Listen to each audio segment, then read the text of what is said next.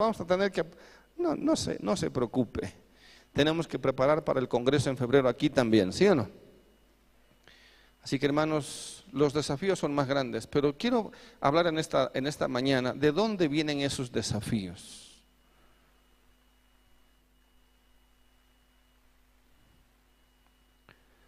¿De dónde vienen esas ideas? Que no son ideotas, son ideas de parte de Dios. Amén. Son cosas que Dios nos llama y nos manda a hacer. Ah, Señor. ¿Cuántos están bendecidos? Yo me siento bendecido. Sumamente bendecido. Todo tiene su tiempo y lugar. Incline ahí su rostro, por favor. Y dígale a Dios en esta mañana, háblame Señor. Háblame Señor. Padre mío, te damos gracias por este día.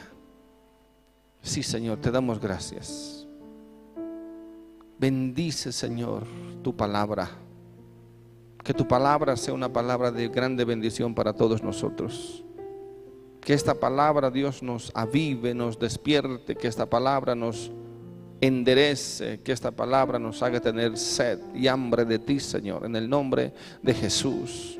Bendecimos por esta palabra a toda la gente que ve en diferentes países, en diferentes lenguas, idiomas en diferentes lugares, aún los que están en su casa. Dios, en el nombre de Jesús. Sí, Señor. En el nombre de Jesús. Bendice este mensaje. Bendice esta palabra. Sí, Señor, en el nombre de Jesús. Sí, papá. Que seas tú, Señor. Que seas tú en el nombre de Jesús. Amén y amén. El valle de los huesos secos. ¿Cuántos se comprometieron el domingo para venir el jueves? ¿Y qué pasó el jueves? Al final de la reunión vamos a poner los rostros de cada uno en la pantalla grande y también en la transmisión. El jueves no vino y el jueves había una grande bendición aquí. Tremenda bendición. Una palabra de Dios. Qué glorioso es el Señor. Qué grande es el Señor. Amén. Por lo tanto, no vengas con cara de débil ahora. ¿Sí? Fortaleceos en el Señor y en el poder de su fuerza. Así que cúmplale al Señor. No es a mí, cúmplale a Dios, es su vida, es su, su alma, su espíritu tiene que recibir de Dios para mantenerse vivo y fuerte, tiene que alimentarse. Amén. Amén. Los que se alimentan están fuertes, los que no, pues ¿qué vamos a hacer? Pero mire esta palabra. El valle de los huesos secos, se me han dado algunas imágenes. Vamos al libro de Ezequiel.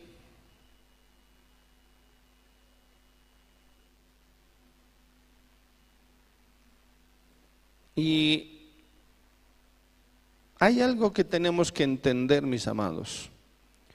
Hay algo que tenemos que entender y es que cuando leemos alguna palabra en el Antiguo Testamento sobre todo, es, eh, eh, y de hecho Dios nos habla a través del Antiguo Testamento. Y usted tiene que ver que muchas de las cosas, aunque fueran proféticas y aunque fueran a Israel, son también para nosotros. ¿Por qué? Porque entonces vemos cómo Dios obra. Por lo tanto, si vemos cómo Dios obra, entonces entendemos los principios. ¿Cuántos dicen amén? Los principios de Dios. Diga los principios. Diga los principios. Entendemos los principios de Dios. ¿Qué significa eso? Es como cuando usted se compra una movilidad, un, carro, un auto. ¿Sí o no? Tiene que saber cómo manejar No importa mucho cómo, cómo, cómo, de, qué, de qué tamaño sean las llantas. No importa mucho de cuán grande sea el motor, aunque es importante. No importa mucho de qué sean los asientos. Lo que a usted le importa es cómo hacer funcionar ese automóvil. Tiene que saber cómo funciona. Y cuando usted sepa cómo funciona, entonces va, va a ver los beneficios de ese automóvil. Puede ser un gran motor, pero si usted no sabe cómo manejar el principio de un motor, ¿cuáles son los principios para, para mantener un buen motor? No importa el tamaño. Cambio de aceite, para los que no saben. ¿Para qué es el aceite?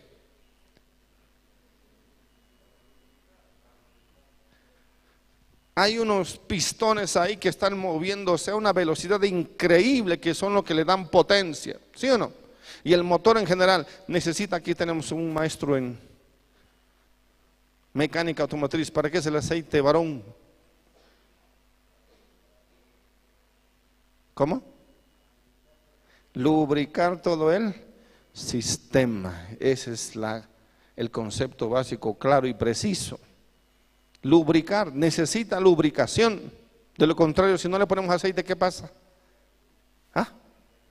¿Se qué? ¿Se agrieta? Agripa. Para los que no saben qué dice el, el, auto se, se resfría, empieza a estornudar, o qué significa maestro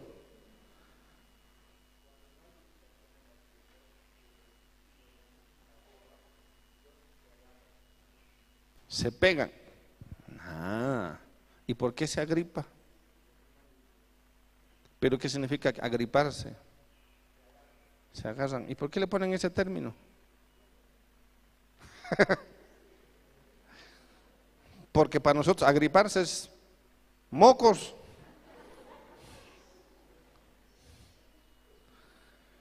Bueno, se pegan las piezas y ahí sí que es un grave problema, ¿no? ¿Sí o no? Para los que no saben que había sido importante, no solo gasolina, aceite. Entonces, puede ser un motor, yo qué sé, ¿de cuántos caballos de fuerza? Un motor de 1500, ¿cuántos caballos de fuerza es? Ya no sabe. Como sea, 20, 30, 10, puede ser un gran motor, pero si no sabemos cómo mantener ese motor, no podríamos disfrutar de los beneficios de ese motor. ¿Sí o no? Amén. Por lo tanto, el principio, hay que conocer los principios básicos de cómo mantener un, motor aceiteado o lubricado. Hay que refrigerar el motor. ¿Sí, no? Para eso el, el aire también y el agua. Amén. Se necesita mantener que, porque esa combustión y esa fricción produce una temperatura altísima y el agua o el refrigerante entonces hace que se mantenga estable. ¿Acaso funciona con agua el, mal al motor? Funciona con agua. Amén. ¿Para qué? No le va a poner agua ahora al tanque de, de gasolina. Amén. Le va a poner qué? Gasolina. Otro líquido especial es para refrigerar, mantenerlo tibio y así un montón de cosas. Hay que saber para qué son las bujías. Entonces, cuando uno no sabe nada y dice simplemente tengo un gran motor, es lo mismo que eh, en, lo espiritual. Tenemos un gran Dios, pero usted no sabe cómo funciona. Amén. Dios funciona. Y no me refiero a manipularlo, sino que Dios actúa a través de principios. ¿Cuántos dicen amén? Y el Antiguo Testamento nos enseña principios. Cuando vamos a Ezequiel entonces y hablamos de lo que es una profecía para el pueblo de Israel, vamos a ver principios ahí. No necesariamente esta profecía no es para mí, como no es para mí, como no soy judío, entonces no es para mí. Bueno, ese, modo de pensar es tan, tan básico, es más, tan nulo además. Y es por eso que andan, andan, andan diciendo por ahí maestros bíblicos, para que usted no debe leer el Antiguo Testamento. ¿Usted sabe esa necedad? ¿Usted cree que esa necedad hoy se predica por muchos lugares que no sirve el Antiguo Testamento? Uy, Dios mío, si el mismo Pablo, el mismo Jesús, los apóstoles dicen que tomaban las profecías del Antiguo Testamento en cuanto al cumplimiento de Cristo, pero también, como dice el apóstol Pablo, toda la escritura nos es útil. Amén. ¿Para qué? Toda la palabra de Dios es útil para corregirnos, para fortalecernos, para ayudarnos. ¿Cuántos dicen amén? Para prepararnos. ¿Por qué? Porque necesitamos entender entonces cómo funcionan, cómo funcionan las cosas, cómo funciona el reino de Dios. A las dos que están ahí, dos cocachos. Ya, ya, ya está borracha ya. Ya debe estar en. Hola mamita, bienvenida. Más tarde vamos a ver película, ¿ya?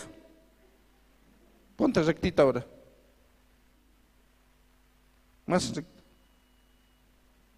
Claro, porque ya están buscando algunos la palanca para, ¿no?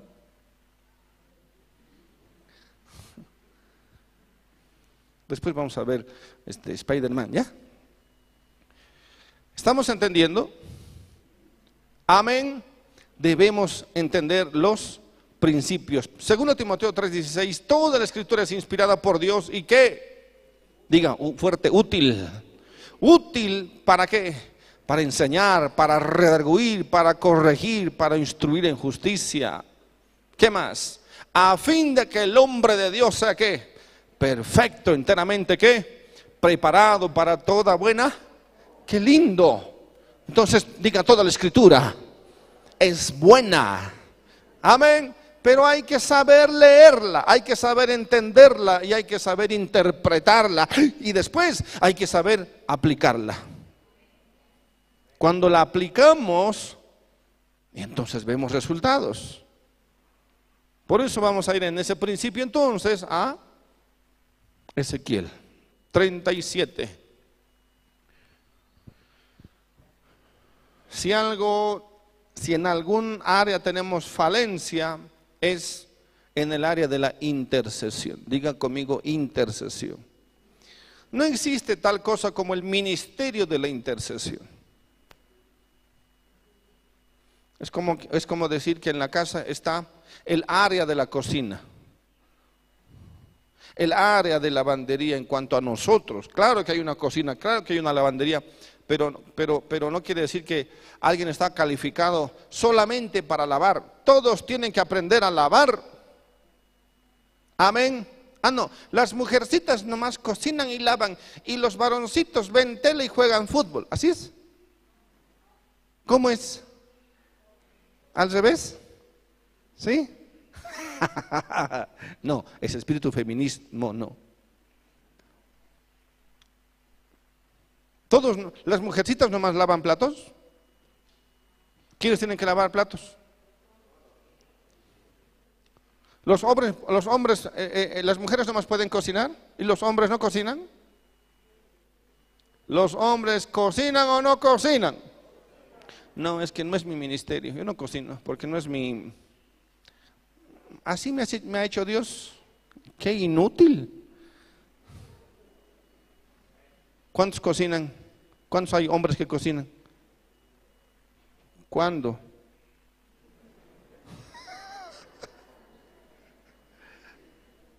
¿Cuándo cocinan?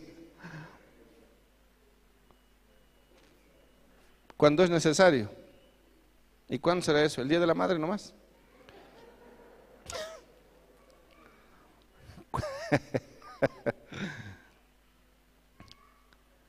Amén. ¿Cuándo, hay que cocinar? ¿Cuándo los hombres cocinan? En cualquier momento. ¿Sí o no? Amén.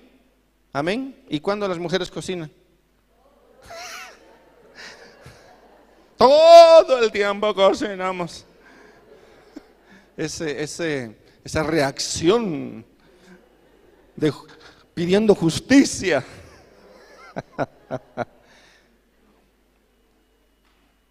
Como para que escuche a su marido, todo el tiempo cocinamos.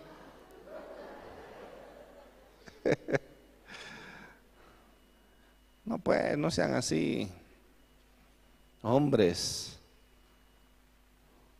Si los hombres sabemos cocinar rico. ¿Mm? Dicen por ahí.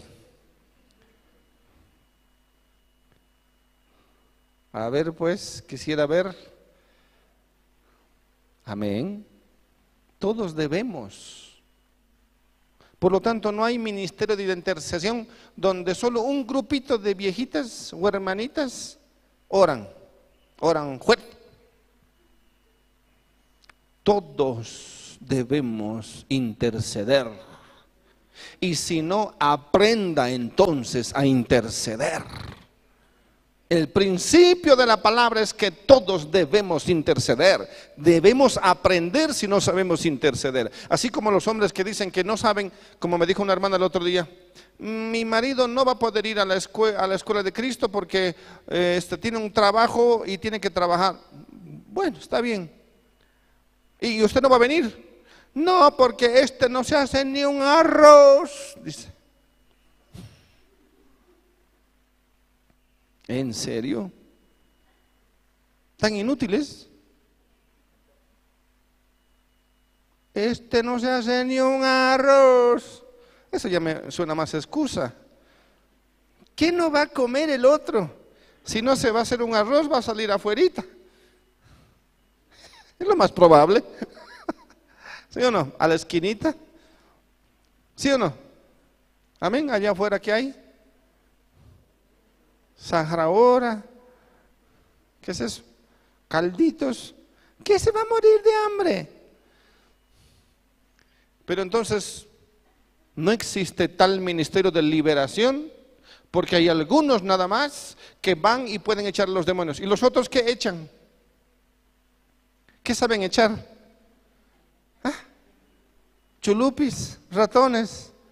¿Qué echan? Le echan la culpa a todos, eso sí. ¿Qué echa? ¿No sabe echar?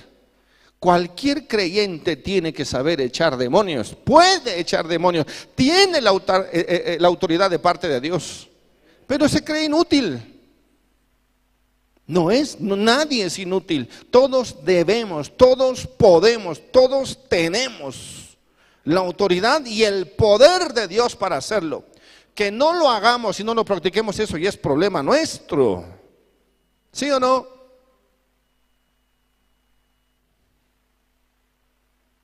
Entonces, hay una necesidad. En mi casa le digo a mi esposa que los niños aprendan a lavar los platos. Pero no lo van a lavar bien, no importa eso. Tienen que aprender a lavar mal para que un día laven bien. No porque laven mal, eso no quiere decir que no laven nunca. Todos hacemos las cosas mal. No le filmes ahí, ¿no? La pobrecita.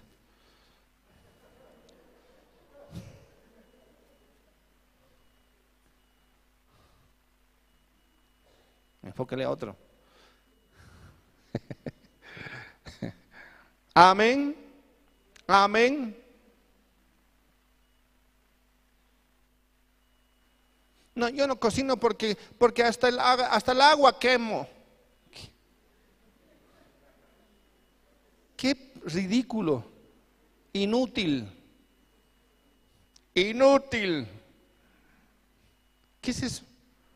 Sí, y algunos hasta se creen orgullosos, ¿no? Yo solo me hacer arroz, pastor, yo solo sé hacer arroz. ¿Ah? Algunos hasta el arroz queman. No saben hacer un fideo. Y eso es problema de, los, de las madres sobre todo. Por eso llegan al matrimonio no saben ni hacer nada. Ay, yo cuando fui al matrimonio no sabía hacer ni un huevo, ni un huevo. Pues qué vergüenza.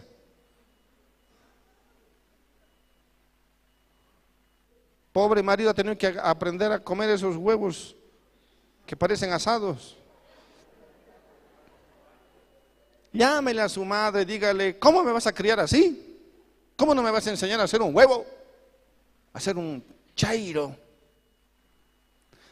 Por eso tienen problemas en su matrimonio, hasta, hasta por eso empiezan los matrimonios. Problemas en matrimoniales, porque no saben ni eso. Amén. Y se sienten orgullosas de que es, que en mi casa nunca me han hecho tocar la cocina. ¿Por culpa de quién es eso? De, los, de las madres. Los jóvenes desde los 10, 9, 10 años, 11 ya debían saber muchas cosas. El otro día estábamos en una familia. Nos invitaron a, a comer a una familia. Allá en Tarata, lejos. Y nos dice, y bueno, mi esposa vio la actitud de un niño, un niño cuidando a su, hija, a su hermanita menor de tres años, cuatro, tres, y se la cargó en la espalda.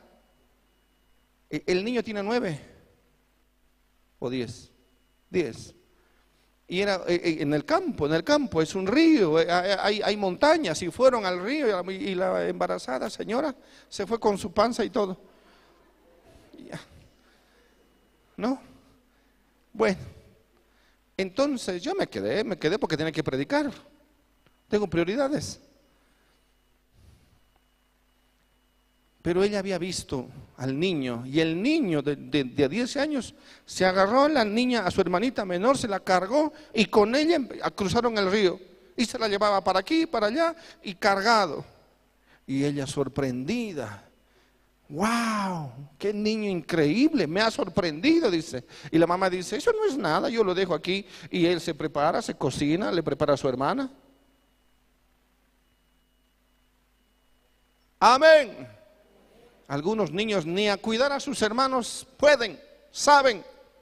Ay, es que me lo pega. Ay, es que me los abandona. Enséñales entonces. Van a aprender. Enséñales responsabilidad. Déjelos. Dígale las pautas. Esto se hace, esto no se hace, esto se hace en emergencia, esto se hace cuando hay problemas, esto así se cocina. Eh, enséñale a abrir y cerrar el gas. Amén. ¿Cuántos dicen amén? Creo que nuestro hijo hizo algo así, ¿no? ¿Qué era?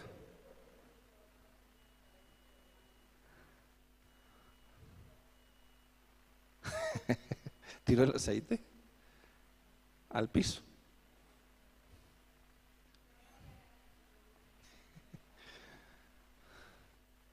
Tiene que aprender. Tiene que aprender. Amén. Amén. Enséñales. Yo no puedo dejar a mi hijo, a mi hijo solo. ¿Y, y ahora qué hace? Tengo que quedarme con él y ahí. Y listo, ahí fue, hasta ahí llegó tiene que enseñarle. Por eso en la iglesia tenemos que aprender todo. Amén, a predicar, a orar, a interceder, a evangelizar, a abrir una casa iglesia. Algunos quieren predicar en el púlpito, pero no quieren predicar en su casa iglesia. ¿Cómo va a predicar en el púlpito si no aprende, si no enseña, si no aprende a predicar en su casa iglesia? ¿Cuándo dicen amén? Claro que es fácil subirse aquí, pero entonces dé fruto, tiene que eh, aprender a predicar en su grupito pequeño, en su hogar. Cuando lo escuchen tres, cuatro, cinco, después crecen diez, después ya es la cosa mayor, ya después ya se, dirige a veinte, a treinta, ¿sí o no? Amén. Claro, es lógico. ¿Cómo puede, cómo puede competir con los de, con los de a caballo si no aprende a competir con los de a pie? ¿Cuántos dicen amén? Pero tenemos que aprender. No sé orar. Eso es lo básico. Tiene que aprender a, orar. Tiene que aprender a interceder. El otro día un pastorcito nuevito me dijo, a mi esposa, o que es la esposa, me dijo, a mí ya me ha comprado un lavarropa. Yo le dije al marido, eh". el marido, orgulloso que aprenda mi. Ah, ya para que ya.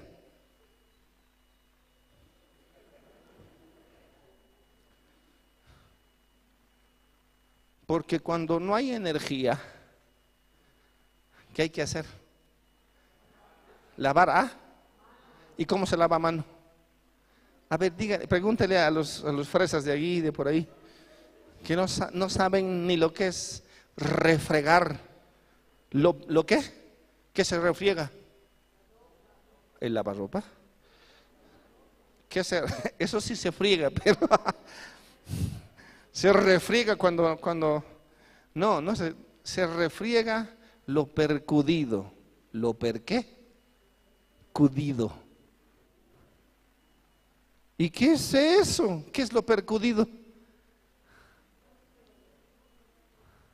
Las manchas. Pero antes, pero ahora es pues saca grasa, ¿cómo es? Quita manchas, todo, ¿no? suavizante. Antes esas medias negras, como me, habían enseñado a mí, había que agarrar, enjuagar, lavar, jabonarlas bien. ¿Y cómo era? Pla, pla, pla, pla. Esas medias después parecían de algodón, pero no importa, estaban blancas. Ahora usted vea las medias de los jóvenes, de los niños, negrísimas. ¿Sabe por qué? Porque usted no sabe. ¿Usted cree que así para, para que se ennegrezca son? No, tiene que estar blanco. Después vino la lavandina y listo, ¿no? Era lavandina. Algunos ni lavandina saben usar. ¿Sí o no? Se deja 15 minutos, no puede dejar más de 15 minutos porque si no después se quema. ¿Ah? Después me vienen a buscar a mi oficina, ya todas las jovencitas y jovencitos y adultitos también. No saben ni tender la ropa. ¿Cómo se tiende la ropa? ¿Ah? Claro, sacudiendo. ¿Y después? Del lado del revés. Para que cuando no venga el viento, si viene el viento, no se ensucie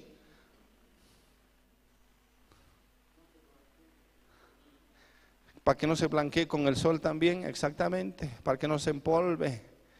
Después de recoger, ¿qué se hace cuando se recoge la ropa? no, se sacude, porque puede estar pegado ahí una, una, una, una abeja, una araña o lo que sea, ¿sí o no? Se sacude. Ah, eso no sabía. Con razón, su hijo bien picado ahí. Porque había estado ahí, ¿qué cosa? Una araña. Ah, pastor, me va a dar clases. ¿Cómo se plancha? Va, que papá, ¿qué vamos a hablar ya de eso? Porque hay lavadoras que hasta planchan, ¿no? O por lo menos le dan. Pero si no hay luz, Amén. Amén. Aleluya. Así que tiene que aprender, hermanito. Cuando está hueca la media, ¿qué se hace? ¿Se qué? Se surce. Eso está en inglés, ¿no? ¿En inglés cómo es? Se surce. ¿Qué es surcir?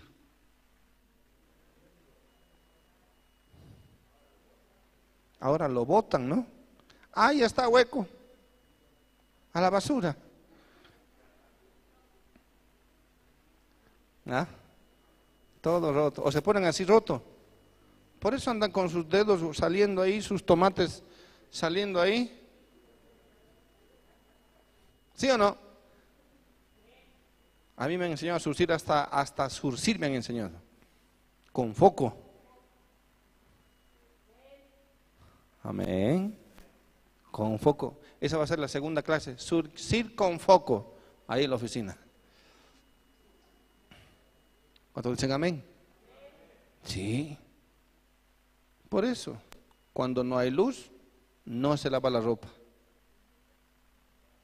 Cuando no hay plata para comer o comprar lo que queremos, uy, Dios mío, Tenemos que aprender tanto de nuevo. Amén. No salga a ningún lugar sin bañarse. Buenos hábitos, buenas costumbres. Lo mismo es en lo espiritual. Tenemos que aprender lo más básico que es orar, por ejemplo. Orar hasta llegar a interceder. ¿Cuántos de ustedes ya saben interceder y ahora ya no pueden ni orar? Porque la intercesión está después de la oración.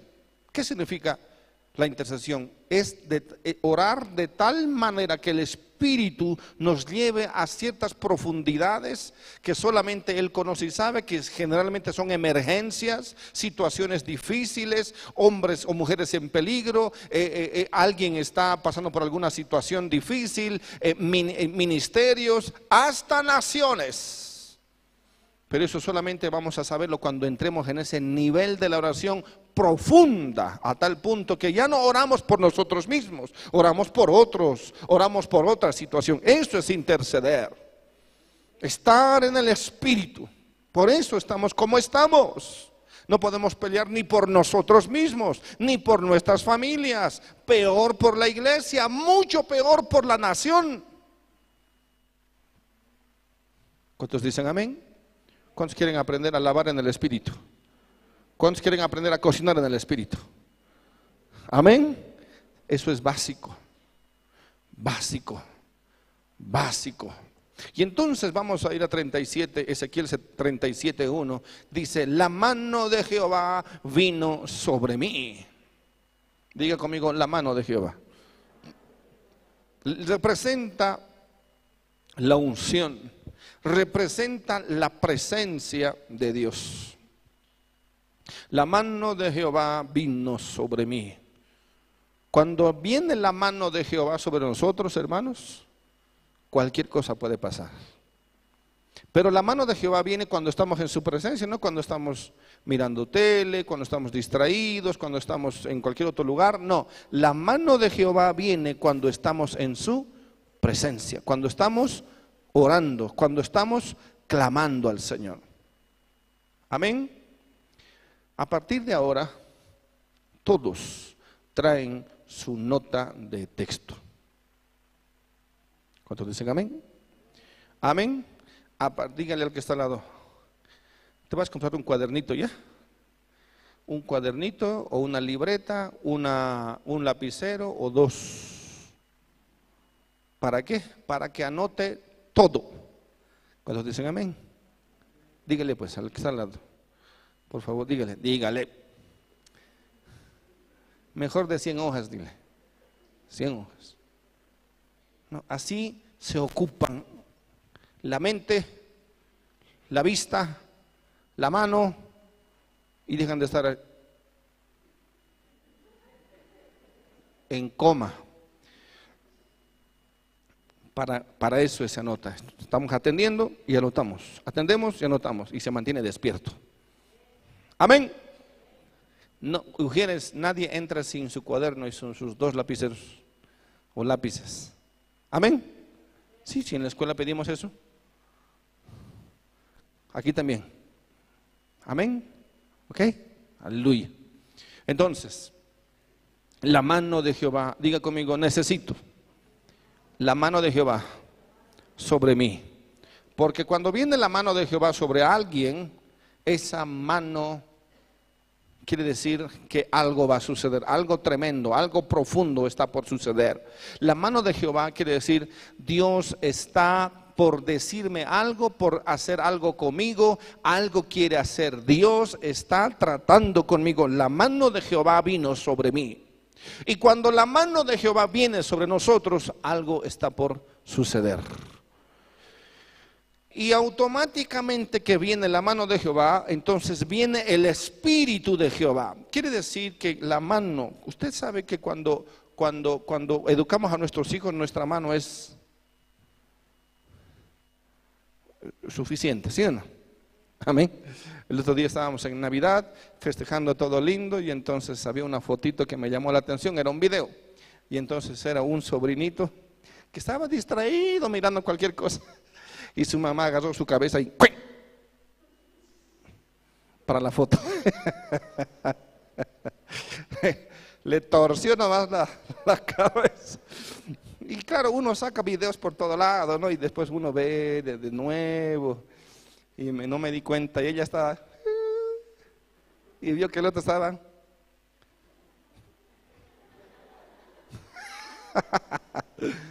La mano de Jehová vino sobre mí. Quiere decir, ponte atento. Mira, observa. Estamos en otro lugar. Ey, ey, ey, ey. Haga esto. O, ¿sí o no? Es para que sacarlo de esa distracción y ponerlo en orden. ¿No? La mano sirve para. Hágale que está la- delante. Lo más probable es que esté dormido. Ah. Empújele en su cabeza, aunque sea, no importa. ¿Qué significa eso? Ponte atento. Oído, visión. Amén. La mano de Jehová vino sobre. Y cuando la mano de Jehová viene, entonces nos reubica, nos alinea, nos muestra. Algo tiene que pasar. La mano de Jehová viene con nosotros cuando estamos en su. Y entonces el Espíritu, diga, y me llevó el Espíritu. O me llevó en el Espíritu de Jehová. Muchas veces, escucha bien, la mano de Jehová nos va a dar una buena llamada de atención. ¿Sí o no? Una buena enrectada. Amén. Amén. Y después el Espíritu de Dios le va a mostrar algo. Es cuando, cuando le dice, oye, mira, mira, mira, hey, mira. Y entonces me puso donde, ¿y qué? Y me puso, diga, diga conmigo, la mano de Jehová vino sobre mí y me llevó. Diga, y me llevó. Cuando el Espíritu lo lleve, después lo va a poner, que dice, y me puso. Principios que pueden ser no tan teológicos, pero es el principio. Siempre Dios va a empezar así. Amén. Nos va a llamar la atención por algo. Pastor, me han botado de mi trabajo. Esa es la mano de Jehová. Pastor, eh, eh, mi marido se quiere divorciar. La mano de Jehová. Pastor, mis hijos. Eso es. ¿Qué? La mano de Jehová. ¿Qué significa eso? ¿Qué le voy a decir yo? ¿Ah? ¿Yo qué le voy a decir? La mano de Jehová. Amén. No le voy a dar mi pecho para que llore, no, le voy a decir la mano de Jehová. ¿Qué es eso? Le está llamando la atención. Le está, a mí muchas veces me ha despertado, no sé si es la mano de Jehová, pero no creo que sea la mano del diablo, pero estaba orando y me estaba durmiendo. Y- o en mis rodillas. Y qué, increíble eso. ¿Quién ha sentido esto y ha percibido eso? Qué impresionante, ¿sí o no? Yo no sé si es un ángel o el Espíritu Santo, que, pero quisiera ver ahí, ¿no? Y le digo, ¿por qué, ¿por qué solo me tocas y me despiertas? ¿Por qué no me hablas? Me muestras. No, él solo quiere que me despierte y que siga orando. Amén. ¿Cuántos quieren la mano de Jehová? ¿Cuántos están dormidos? Digan amén. Diga, la mano de Jehová. Necesito. Necesito la mano de Jehová para que me agarre, me despierte. Y cuando estamos despiertos, entonces entramos en el Espíritu. Y cuando entramos en el Espíritu, entonces el Espíritu nos lleva. ¿Nos, nos qué? Nos pone. Y me puso en medio. El otro día hablaba de esto con, los, con los obreros, aquí con el equipo. Y les preguntaba y me vino a la mente rápido. Por ahí hay al- tal vez algún video puedan encontrar, se puede poner ahí. Pero, ¿algún, ¿quiénes, han visto la, la- la película Narnia? Narnia. Es una, ya no es tan pasadita, ¿no? Narnia. ¿Sí? ¿Han visto? Y, hay un cuadro, ¿han visto? Hay un cuadro que, hay una tormenta, ¿no? Un barco, algo así. Y no sé si ya no sé si es el niño o la niña, creo que es un niño o una niña, no me acuerdo ya. El tema es que mira el cuadro y de pronto esas olas se empiezan a mover dentro del cuadro. ¿Sí o no? Y después sale el agua del cuadro. ¿Qué significa eso? Significa que hay dos realidades, diga conmigo dos realidades. La realidad del, joven o de la niña y la realidad dentro del cuadro. Y entonces están caminando o, o, está entrando y de pronto entra o sale el agua del cuadro. Y entonces, ¿qué es real? ¿Lo del cuadro o esto es real? Y después entra a esa, eh, a esa realidad, ¿no es cierto? ¿Sí? Eh, eh, parece que es más real lo que está dentro del cuadro y siente el agua. Y entonces quiere decir que hay dos realidades, la realidad nuestra y la realidad espiritual, la realidad de Dios y nuestra realidad. Pero en estas dos realidades, ¿cuál es la verdad? ¿Cuál es? La verdad espiritual, eso es la verdad, esa es la realidad. Lo que está pasando ahí adentro, lo que el Espíritu, por eso viene la mano de Dios, nos despierta. Después nos muestra el cuadro y después nos introduce dentro del cuadro. ¿Estamos entendiendo? Amén. Eso es un principio. Es un principio que tiene que entender. Usted no puede entrar a ningún cuadro espiritual si primero no viene la mano de Dios sobre su vida. Eh, cuando viene la mano lo va a introducir en esa otra realidad. Diga conmigo otra realidad. Es la realidad del Espíritu. Esa realidad es la verdad realmente. Amén. Esa realidad es la verdad de Dios, es la realidad de Dios que quiere influenciarnos a nosotros en algo. Por lo tanto, e, e, Ezequiel está en un tipo, en una realidad, una realidad gobernada por el tiempo, por lo natural. Pero entonces cuando viene la mano de Dios sobre Ezequiel, lo lleva, lo, eh, lo ubica, después por el Espíritu lo introduce en lo que es la verdad, lo que Dios está viendo. En otras palabras, Dios le está diciendo a Ezequiel, quiero que veas lo que yo veo. Quiero experimentes lo que, lo que, lo que para mí es la pura realidad. ¿Cuántos están entendiendo? Y me puso, dice, la mano de Jehová vino sobre mí. ¿Cuántos necesitan la mano de Dios? ¿Cuántos quieren la mano de Dios? Sí, ¿por qué? Porque parece que estamos viviendo cualquier cosa, una falsedad, algo que no es lo que debiera ser. ¿Sí o no?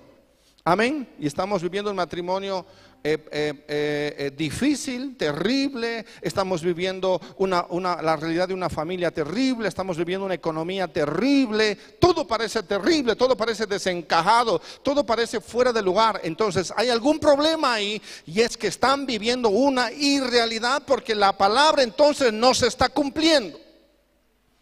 Si la palabra no se está cumpliendo, entonces alguien vive una falsedad una irrealidad. La palabra tiene que eh, ejecutarse, la palabra tiene que cumplirse. Y si no se está cumpliendo la palabra sobre mi vida, entonces quiere decir que yo estoy fuera del cuadro, estoy fuera de la vida que Dios quiere que yo viva.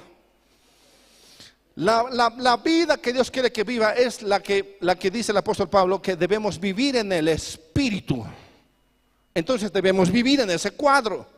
Porque ese cuadro representa lo irreal para la vida natural. Cuando ese cuadro está ahí, uno dice, qué lindo cuadro, póngale cualquier cuadro, ¿no? Cualquier pintura, uno dice, me gustaría vivir ahí como ese cuadro, o me gustaría vivir en esa foto, y vemos diferentes lugares, ¿no? Pero dice, pero entonces Dios dice, puedes vivir dentro de esa foto, puedes vivir dentro de esa realidad. Pero entonces, ¿qué tengo que hacer? Vivir en el Espíritu. Amén. Entender cómo gobierna el mundo del espíritu. Y entonces usted va a entrar a lo espiritual y va a ver lo que antes no podía ver, va a percibir lo que antes no podía percibir. ¿Cómo se hace eso?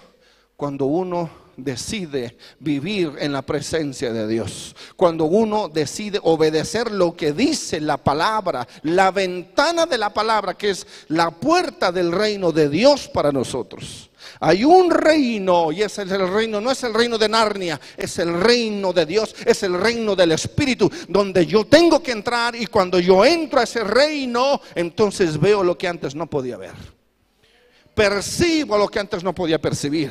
Y entonces eso está pasando con Ezequiel. Ezequiel está viviendo en la presencia, está orando, se mantiene en, en relación con Dios. Y de pronto, diga, de pronto la mano de Jehová vino sobre Ezequiel. Qué, qué, precioso es eso. Nosotros, yo por lo menos quiero vivir en el reino de Dios. Quiero vivir en esa ventana del Espíritu. Amén. Y entonces el Señor me dijo, ayuno, oración y ayuno. Vamos, oración y ayuno. El Señor eh, un día agarró y empezó y me puso la mano. Amén me puso la mano, quiere decir, vino sobre mí la mano y después me, me, me, me, enderezó. Me llamó la atención y después me enderezó. ¿Cuántos dicen amén? Enderezarse quiere decir alinearse. Y el, y el Señor quiere hacer eso. Entonces estaba orando, estaba orando ahí y el Señor me dijo, ayuno hijito, ayuno y ayuno de tres días por semana. Y les dije a algunos aquí, algunos obedecieron, otros no. Y otros como siempre hacen oídos sordos. Bueno, ese es su problema. Si usted quiere vivir lejos del cuadro y solamente mirar lo, lo, lo lindo que es el paisaje, lo lindo que es lo que Dios puede hacer, o ser parte de eso o ser parte de ese cuadro, o ser parte de esa dimensión, ser parte de esa gloria, ser parte de lo que Dios está haciendo. Y entonces estábamos orando y entonces me puse en una cancha como de esta y empecé a orar y a orar y a dar no sé cuántas vueltas le di a esa cancha. Una vuelta, dos vueltas, tres vueltas, cuatro vueltas, diez vueltas, ya no sabía cuántas vueltas. Lo único que quería es que Dios me había llamado para algo. Me enderezó, me puso la cabeza, su mano sobre mi cabeza y me dijo, por aquí vas a ir ahora. Y ahí es donde el Señor me dijo, Colombia. Y entonces empecé a ver la necesidad en Colombia. Y entonces supe Entendí, entendí, diga, diga conmigo, entendí. Quiere decir, me puso, me puso, me dijo, esto es lo que está sucediendo. Ahí tienes que ir. Me puso en la, al medio de una, de algo. Y no solamente de Colombia, me puso al centro de la misma Latinoamérica. Sí, me dijo, esta es la situación. Me puso en el en medio de un valle que estaba lleno de huesos. En medio de un valle, diga en medio. Amén. Me puso al centro. Me puso justo al centro. Me puso al medio. Quiere decir, eh, no veo ya, no, ya no estoy viendo de lejos. Estoy, estoy al centro. Estoy, estoy rodeado. Por eso se necesita entrar en esa dimensión.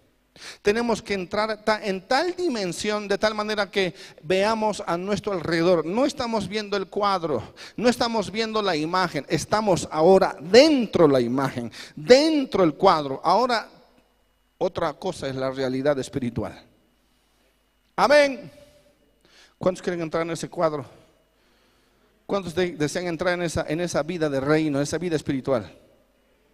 Y entonces él me dijo, tienes que ir, e ir rápido. Fue una cosa interesante porque empecé a llamar, Dios me dijo, llama tal, llama tal, llama tal, conéctate con tal y empecé a hacerlo. En una tarde ya estaba todo cocinado, en una tarde nada más, el del tercer día. Amén. Y es así, es así.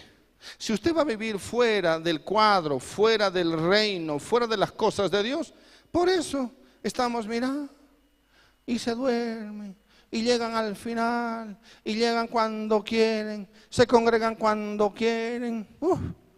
terrible. Esa es la realidad realmente de alguien que vive fuera de las cosas de Dios, fuera del reino de Dios. El reino del Espíritu es, una, es un reino, es una realidad tan gloriosa, tan especial, tan única, tan tangible.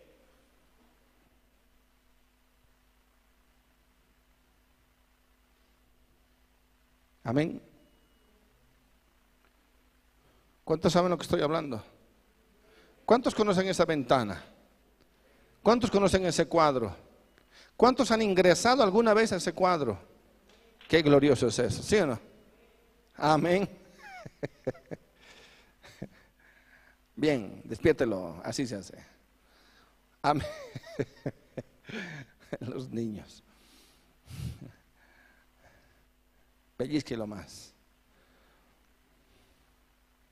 ¿Cuántos dicen amén? ¿Cuántos han entrado a ese cuadro alguna vez? ¿Alguna vez? ¿Sí o no? Qué, qué tremendo es ese cuadro. Qué glorioso es cuando uno entra a ese cuadro. Y mire, mire Ezequiel, en medio, diga en medio. No dice solo vi, me puso dónde? En medio. ¿Qué más? En medio de un valle que estaba qué? Entonces no solamente está al medio, sino que además está reconociendo algo. Amén. Cuando dicen amén, despiértese. Está al medio.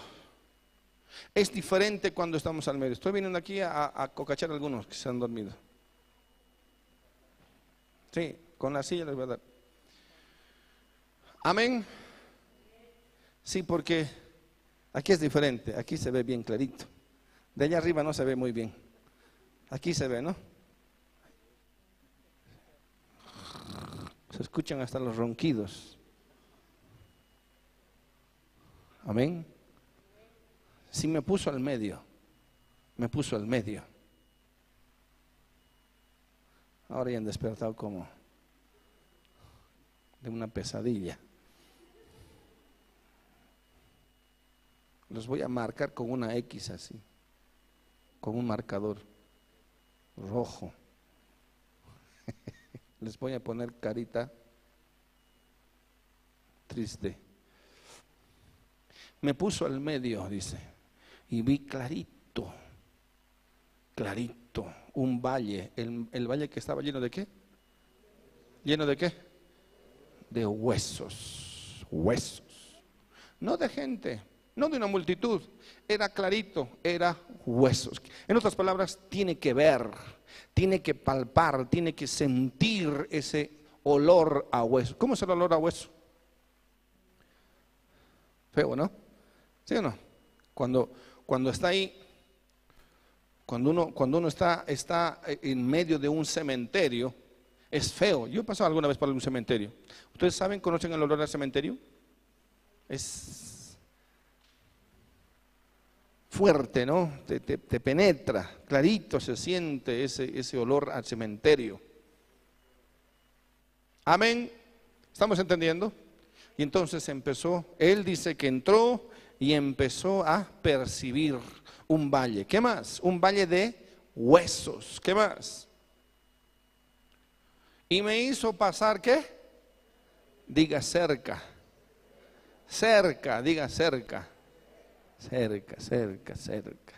Bien cerca.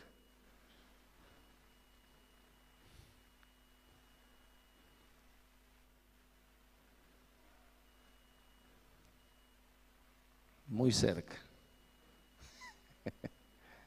¿Mm? Se percibe, se huele cerca. Cuando uno entra al Espíritu, empieza a percibir las cosas de cerca.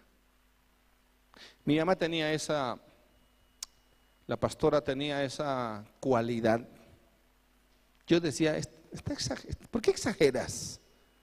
Y ella me decía, eh, ¿han sentido el olor cuando le han saludado a tal persona? ¿Qué olor? Ese olor, me dice, ese olor pues, tampoco, está bien, tal vez no se ha bañado, pero tampoco es así para que le falte el respeto. No, me dice, es algo diferente. Yo no, no lo entendía, yo dije, ah, pues tus cosas hasta que empecé a percibir y aprender que la gente huele.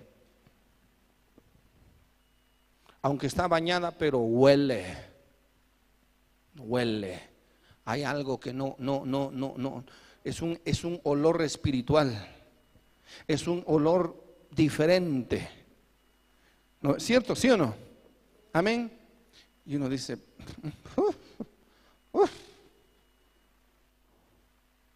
y no es al- mal aliento, no son axilas, no, es otro, es otro olor. ¿Alguna vez usted ha percibido algún demonio? Digan los que alguna vez han percibido un demonio. ¿Cómo huelen? ¿Ah? Pudredad, putrefacción. Yo los he percibido algunas dos o tres veces. Dos o tres veces. Una en mi casa inclusive. Otro fue en una, en una iglesia. Y el otro no me acuerdo dónde. Pero yo pasé por la puerta. Y un olor a podredumbre. Asqueroso. Y digo, es más, yo, te voy a decir algo. ¿Alguna vez has sentido olor a carne muerta, rata muerta, algo que se ha muerto y no hay nada podrido? Y usted ha empezado a buscar por ahí. Y usted dice, ¿dónde es ese olor? Y empieza a mover los muebles. Debe haber algo muerto, tiene que haber algo podrido, se ha muerto algo por aquí. Y usted no encuentra. ¿Cuántos de ustedes han ido al médico porque les dolía algo y el médico les decía, pero no hay nada? ¿Qué es eso? Es una enfermedad espiritual. No, ni aunque le, usted puede sacar todos los exámenes y no va a salir nada, le va a decir el médico, pero si usted está bien, pero me duele, pero si usted está bien, los exámenes dicen que usted está perfecto, pero me duele. Entonces, cuando no, no- no discuta con su médico, es un dolor espiritual, es una enfermedad espiritual. Amén. Sepa entonces eso tan fácil. No es un demonio. O perdón, no es una enfermedad, es un demonio. Es una realidad. Puede ser una realidad, no siempre un demonio, sino una realidad espiritual. ¿Cuántos dicen amén?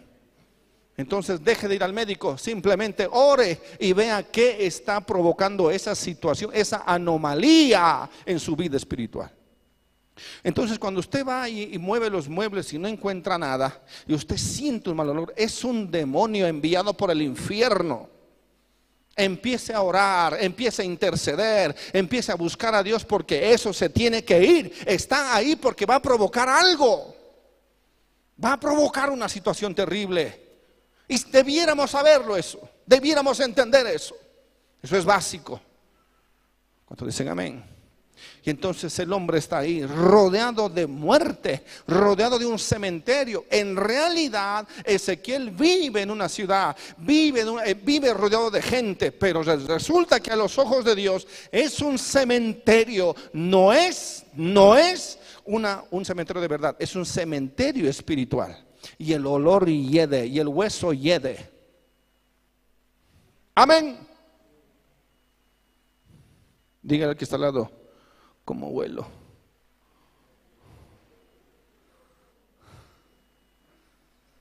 A ver, oleme. dile. No importa con barbijo. ¿Qué le dice? Hueles mal, dile. Hueles a hueso, a carne podrida. Sí. Hello. Amén. Amén. Mm. Clarito es cuando uno está vivo, ¿no? Exhala vida. Exhala. eh, eh, Cuando uno abraza a alguien, se ven los ojos. En los ojos, en la expresión, hasta en la postura de la persona se ve. Los muertos se encorvan automáticamente. En lo espiritual están, son prisioneros. ¿Sabía eso? Se ve en la postura, hasta en la postura. No es un problema en la espalda. Claro que algunas veces, obviamente, tenemos alguna, alguna situación.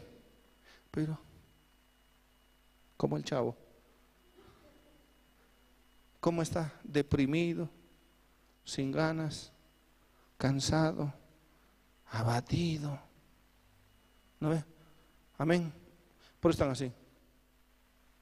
Pero en, el trabajo, ay, como ver cómo trabajan. Uy, no, ya están trabajando y hay que ganar plata y, se, y se pueden trasnochar. Pero aquí en la iglesia no pueden aguantar una horita y media. Esa es su realidad espiritual. ¿Sabía eso? Esa es, no me diga lo contrario, esa es su, su, realidad espiritual. Así está en el espíritu por dentro, lleno de oscuridad. No hay vida, no hay vitalidad. Uno que está lleno de vida, ¿cómo es? Gozoso, el rostro se nota, se, se, ve que está ahí activo, alegre, te da la mano y a ver, a ver, te da la mano.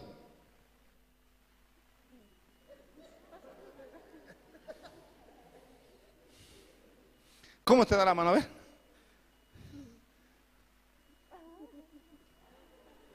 Ah, casi se desmaya la. ¿Cómo te da la mano uno que está vivo? Eso, no, mm, venga, venga, no te bendiga, ¿cómo va? ¿Todo bien? Sí,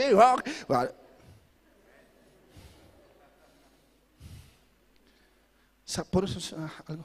Saluda al hermano. No quiere ni saludar. Yo los veo. Uno que está lleno de vida quiere saludar a todos. ¿Sí o no? Sí quiere saludar a todos. El que no quiere saludar a nadie es porque no quiere que, le toquen. aquí nomás estoy. que no me... ¿Sabía eso? ¿Sabía? Sépalo. El que está lleno de vida es diferente. Está en la presencia de Dios tiene el amor de Dios. Quiere apretarlos a cada uno, ¿sí o no? ¿Alguna vez le han apretado? ¿Sí o no? El, que saluda, aprieta es porque algo quiere impartir en usted. ¿Sabía eso? Es natural. Mm, venga aquí. Pero el que, el que está muerto, ¿cómo saluda? Dios te bendiga.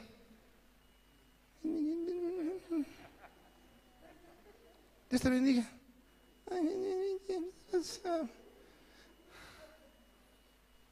Salude como hombre.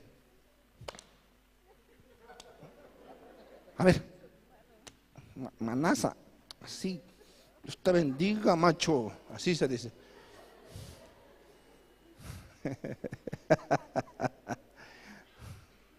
Amén. Míreme los ojos. Yo, yo veo cuando los, los que están no miran a la cara. No miran a la cara, no, no pueden mirar los ojos, ocultan algo. ¿Sabía eso? ¿Sí o no? Amén. Cuando tú hablas, a ver, hermano, vamos a hablar. Te miran chueco. Así como, ay, ay, asustados. ¿Qué les pasa? Por eso algunos ya ni me acerco porque, por ahí se desmayan.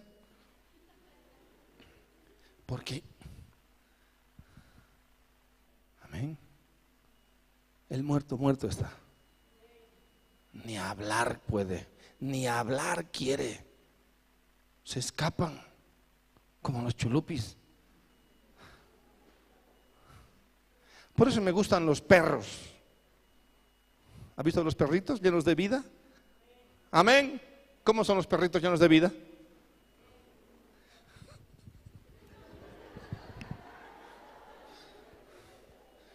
¿Sí o no? Amén.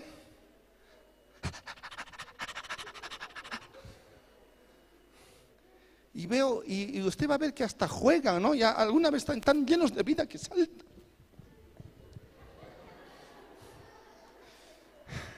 parece que hablan. ¿Sí o no? ¿Sí no? ¿Quieren ir al baño? y uno dice, ¿quiere jugar? Y saltan. Amén.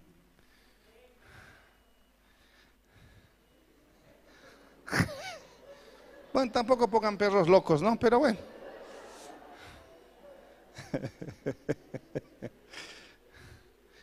Si me quisiera tener una mascota, un perro quiero tener. Me, me, me, me alienta, me, ayuda, me da vida. Algunos que tienen un gato.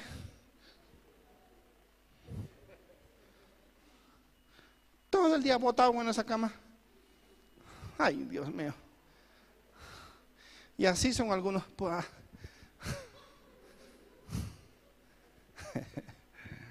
Quiero que me haga un favor. Yo sé que a alguna le voy a dar bien en, la- en el ojo, pero no me importa. En su, en su, ¿qué es? En su, en su WhatsApp, pongan su foto.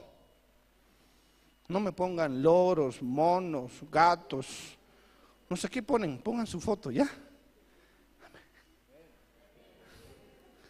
Así como se sacan para sus, las jóvenes a sus, a sus no. ¿Por qué hacen así? ¿Quieren picos? Así. Meten las mejillas para que no les vean que están gordas. y de costado. Aunque sea así, pero pongan esa foto. No pongan paisajes, yo no sé, pongan algo que yo vea. ¡Ah! Ya, ya sé quién eres. Amén. Algunos ni foto quieren poner. El que está vivo se ama, porque sabe que es la creación de Dios. Otra cosa es la vanidad, amén. Pero el que está vivo se ve. Mete la panza, no importa, ¿sabe? Me voy al trabajo. ¿Sí o no? Los que están muertos, ¿cómo se miran?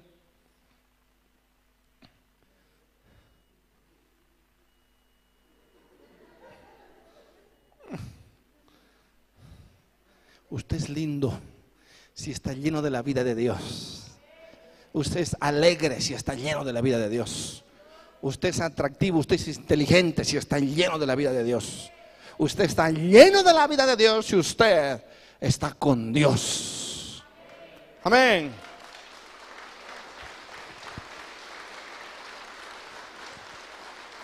Aleluya. Usted es optimista, no pesimista. Como esté la situación, cuarta ola, pues vamos a surfear entonces. En la última ola, ¿cuántos dicen amén? No, amén. El negativismo es feo.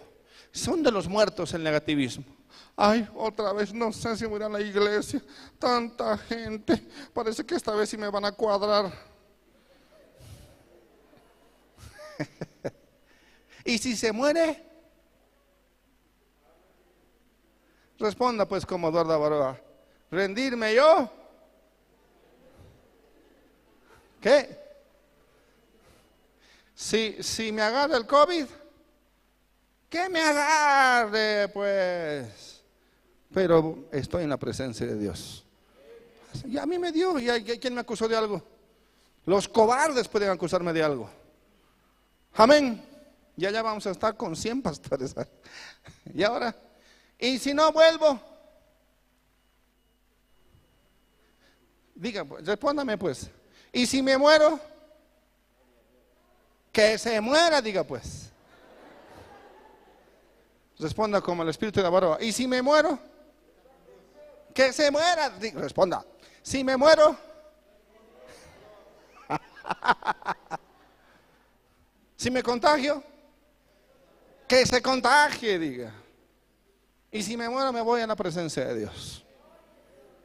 Amén, ya saben cómo enterrarme con el dedo arriba. ¿Qué es eso de andar miedolentos de todo? No somos un valle de huesos secos. No, no debemos ser un valle de huesos secos. Tenemos que estar llenos de la vida de Dios, porque en Cristo nunca morimos.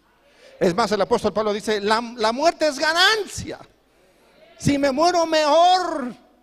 Y me voy, pero Dios no va a permitir que me muera si no he cumplido su propósito. Amén. Dígale al que está al lado, ¿cómo es? ¿Estás vivo o estás muerto?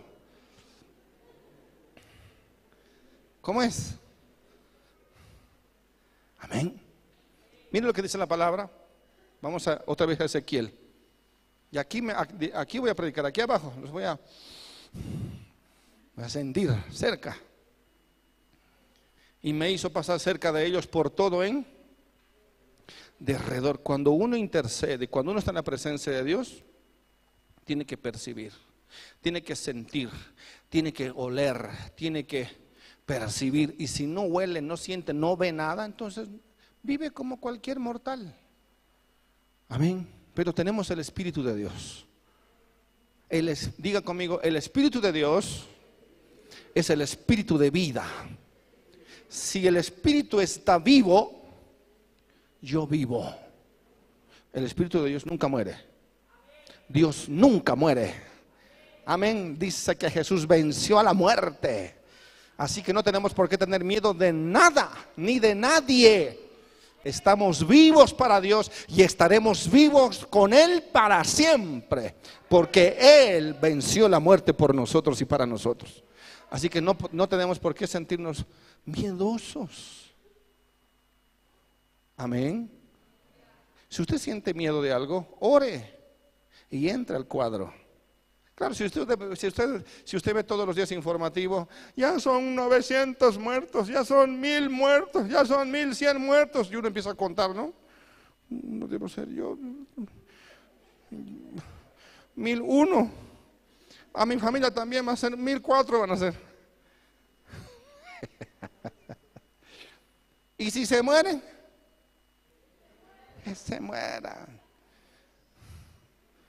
hágales arrepentir de sus pecados y que se vayan de una vez. Ay, pastor, usted es un desalmado. Usted parece que no ama a nadie, a nadie. Aleluya. Y aquí que eran qué? Diga muchísimos. ¿Cuántos? Muchísimos. ¿Cuántos? Muchísimos. En otras palabras, es, es, realmente es mucho, aunque lo puede contar, pero él dice, no, no, harto era. No, no era harto, es muchísimos. Quiere decir, quise, quise contarlos, pero no pude porque son muchos, son muchos, son demasiados huesos. ¿Qué más? Sobre la faz del campo. Y por cierto, ¿qué? Diga por cierto. Por cierto, ¿qué significa eso?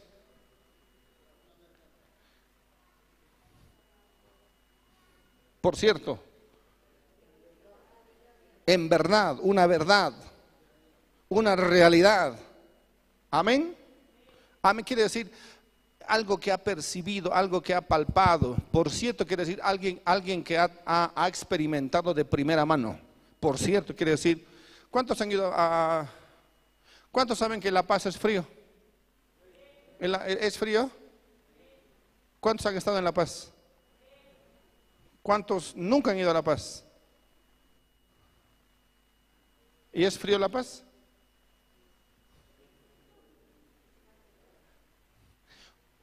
La mayoría puede decir que no conoce La Paz, puede decir, es frío, por, las noticias, porque conoce la, la geografía, por lo que dicen, pero no sabe, no conoce. Por cierto, ¿alguien que ha estado en La Paz? Aquí. ¿Es cierto? Usted tiene que responder, por cierto es frío. Ciertamente es frío. Verdaderamente. ¿Por qué? Porque ha palpado, ha experimentado, por cierto, secos, ¿eh, ¿qué? ¿Eh? ¿Cómo es un hueso seco en gran manera? ¿Qué significa en gran manera? demasiado secos. Entonces, hay un valle de huesos, pero son gran número de huesos. ¿Qué más? Secos, por cierto, secos, en gran manera secos. ¿Estamos entendiendo?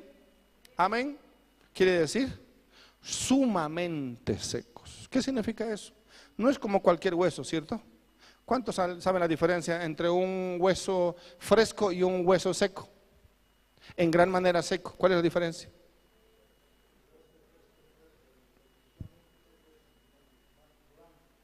Ya, ¿qué más? Es más blanco, ¿qué más? Poroso quebradizo, ¿qué más? Duro, bien duro. ¿Qué más? ¿Cuántos saben que el hueso extremadamente seco es más liviano? Es más liviano. ¿Por qué? Claro, se ha secado tan seco que hasta lo, interno, lo interior, los tuétanos, ese, ese, esa, ese humedad no existe ya, es realmente seco. ¿Estamos entendiendo? ¿Cómo sabe eso el profeta? ¿Nos damos cuenta que nos da, nos da detalles? Sí. Sí, no son, estaba lleno de huesos, huesos.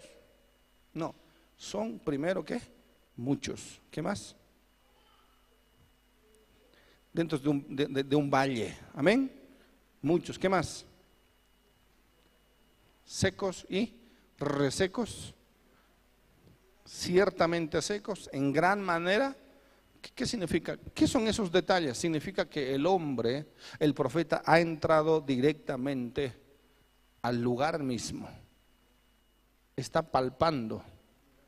Amén. No solo está observando, está, eh, eh, sino está comprobando que es diferente. Entonces, cuando uno quiere, quiere entrar a la dimensión del espíritu, puede experimentar eso. Amén.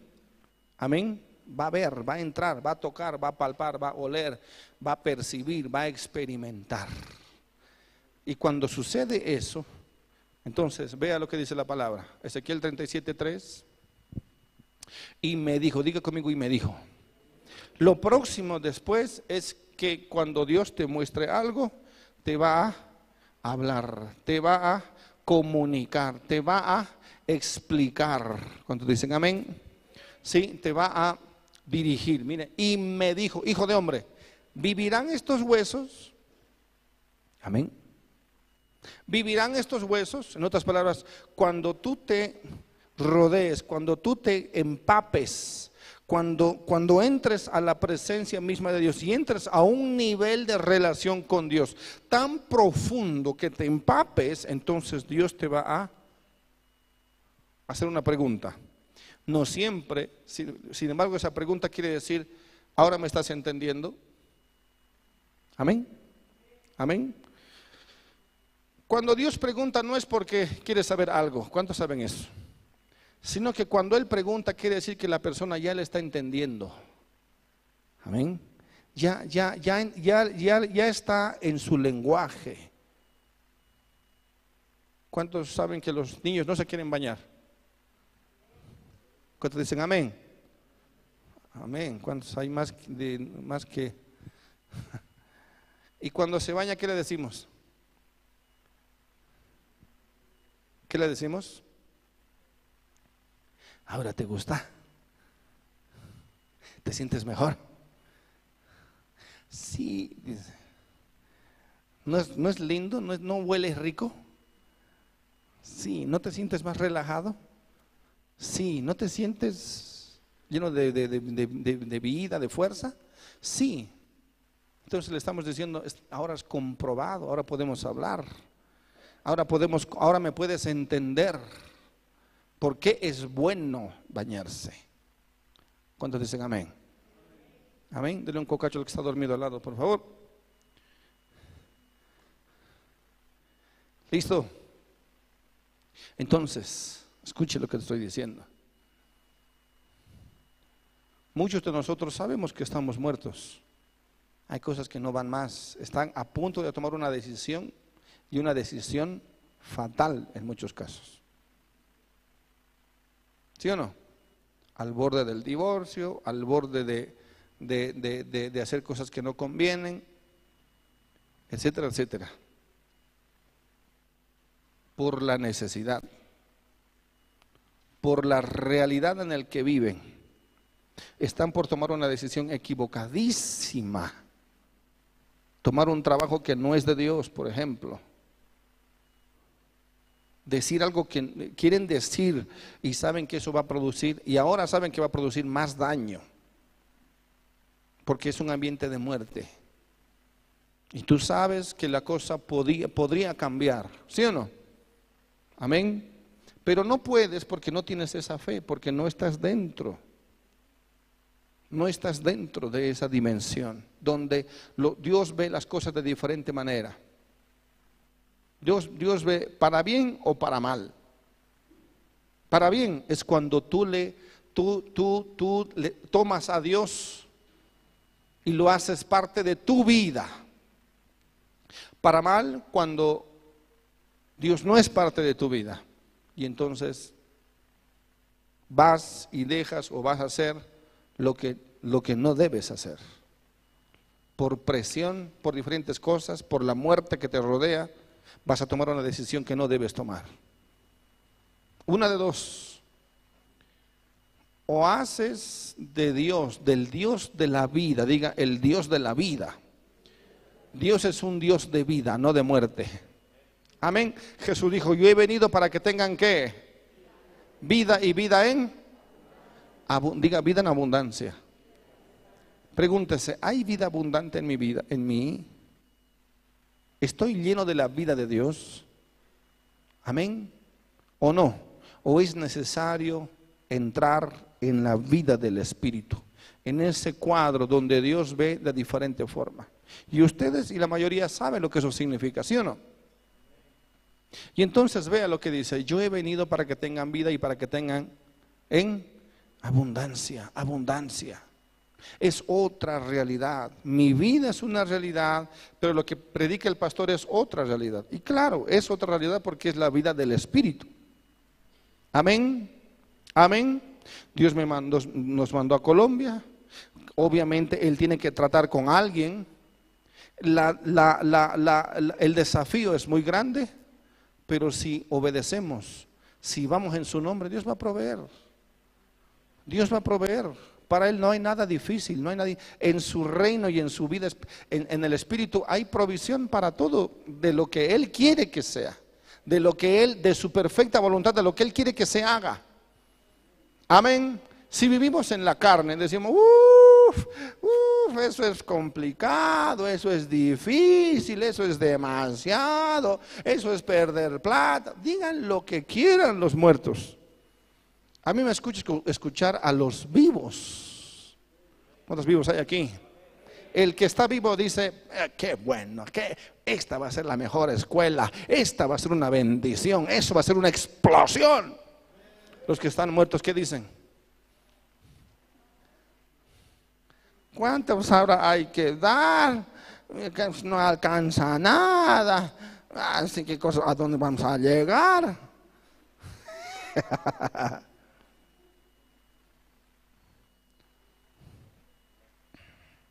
Gastadero de plata, como si fuera su plata. El que ofrenda ya no, ya no es su plata. Los que se agarran el diezmo son ladrones, dice la palabra. Porque tienen algo que no es suyo. Amén. Amén. El que ofrenda a Dios, a Dios ofrenda. No puede reclamar nada. Más bien diga, hay gente que dice, pastor, qué pena. Hubiera querido dar más. Porque yo sé, porque yo he visto, pastor lo que va a ser eso allá en Colombia. Porque yo he percibido lo que va a ser, Dios mío, pastor. El otro día me llaman una hermana, pastor, venga a recoger una ofrenda. Y hermana, dígame su nombre. Me llamo tal. Mm, no sé, no la conozco. Es que no soy de su iglesia, me dice. ¿En serio? Soy de otra iglesia. Wow. ¿Por qué será? Porque ha visto en el Espíritu. Y no dicen, ah, no es mi iglesia, eso es su problema, cada pastor con su, con su, con su rebaño, ya verán en qué problemas se meten, ¿no? ¿Para qué se meten en problemas? Pero el que ve conmigo, el que ve en el Espíritu, dice, uy, Dios mío, yo quiero ser parte de esa bendición. Uy, yo quiero ser parte, yo quiero ver después lo que Dios va a hacer en Colombia, en Venezuela, en Estados Unidos. Un solo hombre necesitamos. Hay uno que está viniendo. Porque así veo las cosas. Yo no digo, ay, tan poquitos, ay, yo quisiera que vengan otros, y tan viejito, este no va a servir para nada. Uno solo es suficiente para ganar una, una nación entera. Jesús dijo, doce son suficientes. y ganaron a todo el mundo de su época. A todo el mundo de su época, doce. Amén. Yo le digo al Señor, dame dos. Dame tres, pero tres. Que en esa escuela exploten de la, de la presencia de Dios. Se, eh, sean ingresados al Espíritu. Uy, con cinco locos. ¿Qué no haríamos? ¿Tenemos empresas? ¿Tenemos, ¿Tenemos dinero en el banco? No, tenemos un Dios vivo. Eso es lo que tenemos. Y cuando tenemos un Dios vivo, todas las cosas son posibles. Aleluya. Uy, Dios mío. Dios dice, eso es poco. Poco, que eso no es nada. Te voy a llevar a todo el mundo. Toda Latinoamérica va a ser bendecida. ¿Cuántos dicen amén?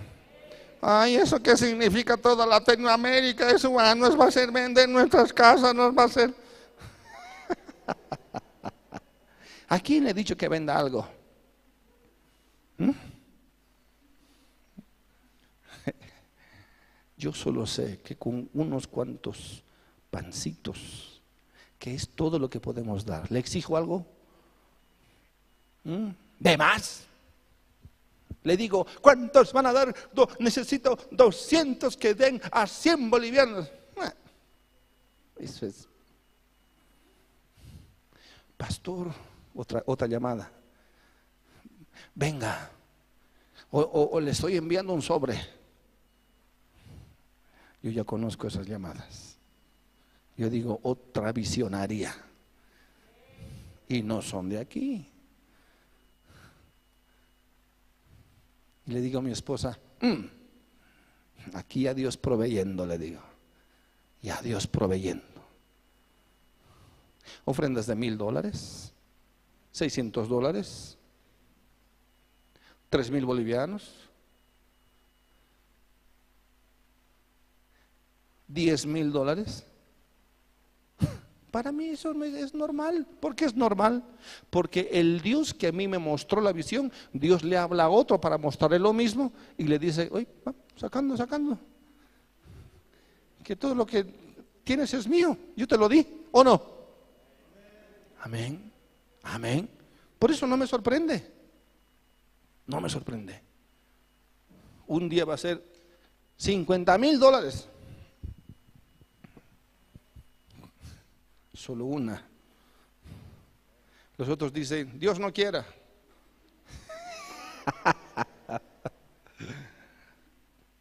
Un día va a ser 100 mil dólares.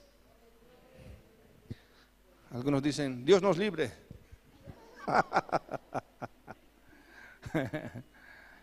Yo veo lo que Dios va a hacer en Colombia y en Venezuela y en Bolivia y en Ecuador y en Argentina, en Brasil, en Chile, en Uruguay, en Paraguay. Un día vamos a, vamos a, vamos a graduar seis mil pastores por año. ¿Sabe lo que eso significa? Yo lo tengo en la mente. Pero si este era el, desafío más grande, es porque vienen desafíos más grandes todavía. Necesitamos vivos, vivos. Por eso la iglesia, la iglesia de, de Hechos, estaba tan viva que hasta vendían sus casas, sus terrenos, sus propiedades. ¿Dice o no dice eso? ¿Sabe por qué? Para que el Evangelio alcance a todo el mundo. Hmm. Le dije a mi esposa el otro día, parece que vamos a vender el auto, le digo. Mi esposa me dice, ay, sí, parece que vamos a vender el auto.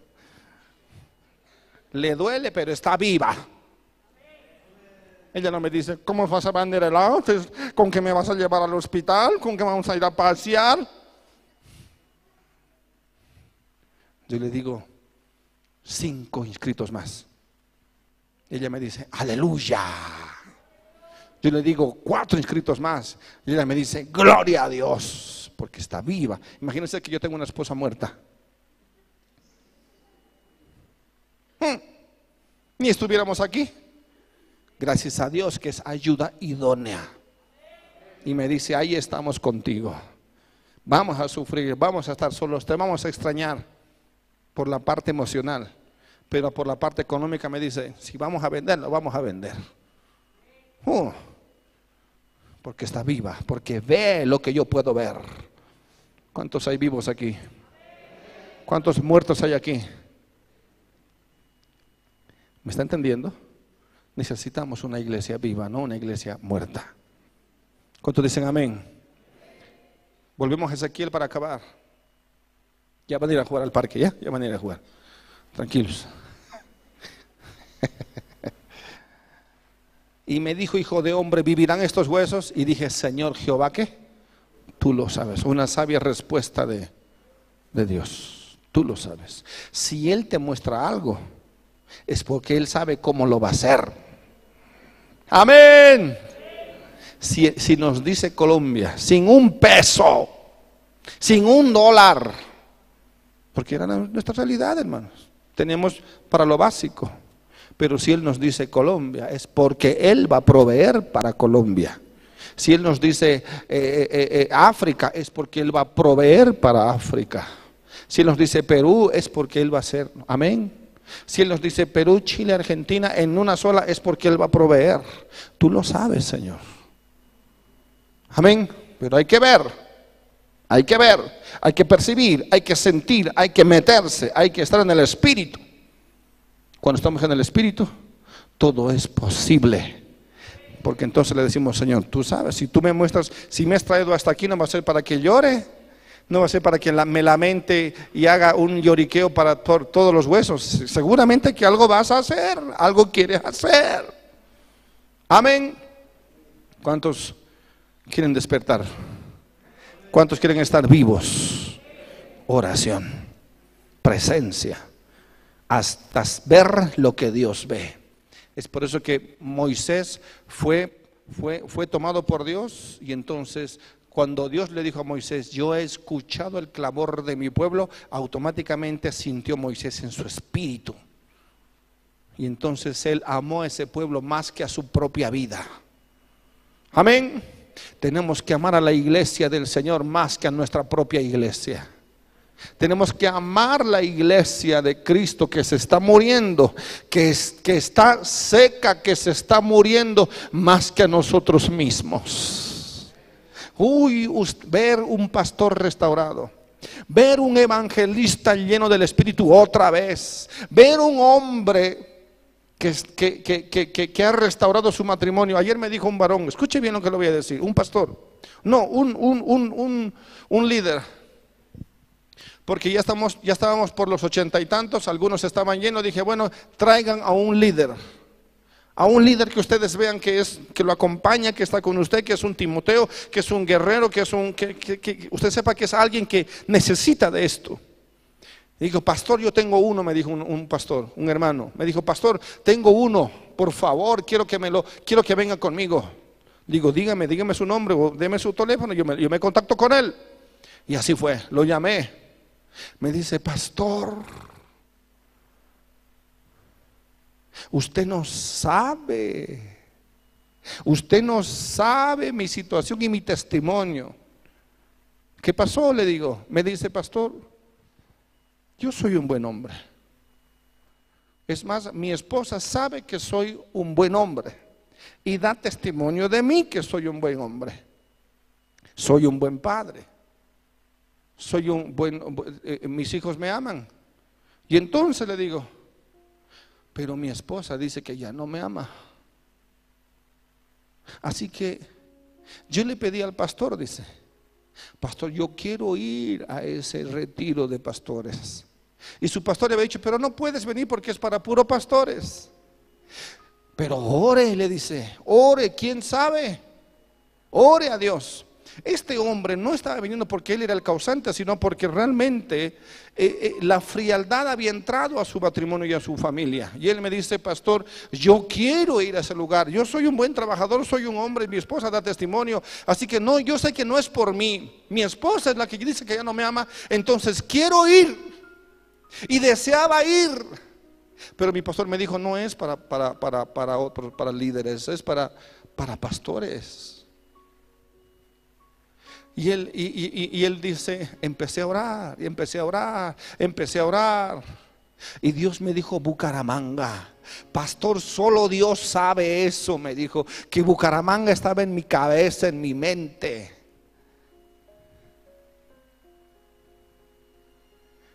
¿Y qué más? Y me dice, yo quería irme a un ayuno de 21 días. Y mi pastor me dijo, pero haga en su iglesia. Él, dice, yo no puedo ayunar en mi casa. O me dijo, haga en su casa. Él me dijo, no puedo ayunar en mi casa. Yo tengo que salir.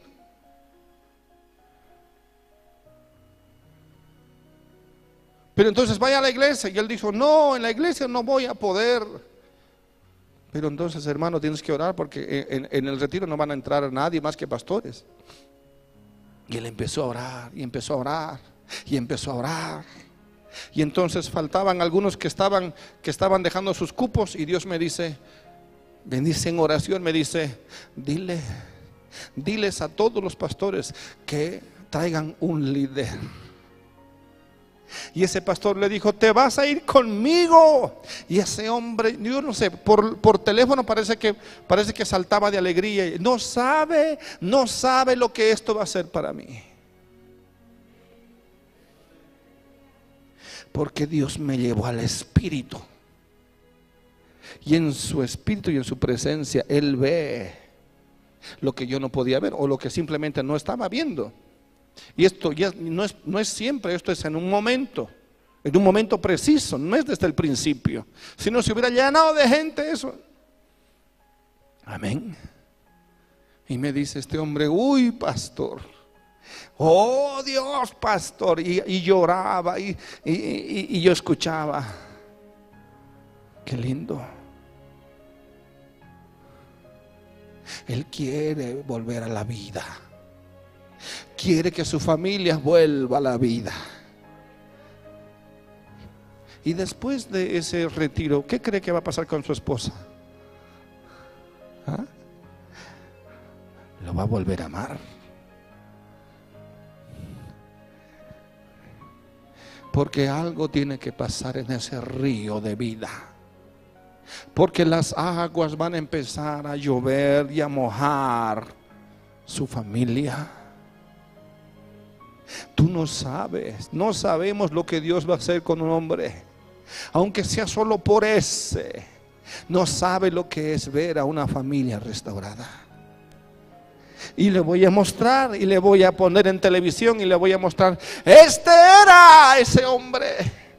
Cuando mande una foto con su esposa y sus hijos.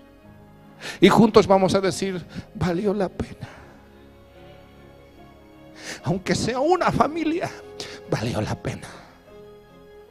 ¿Cuánto vale una familia restaurada? ¿Cuánto vale un matrimonio restaurado? ¿Cuánto vale una iglesia avivada? No tiene precio. No tiene precio. No es un asunto de dinero. Es un asunto de obediencia. No es, un, no es un asunto de cuánto doy, sino Dios dame esa oportunidad para que en ese lugar familias, hijos, oh Dios mío,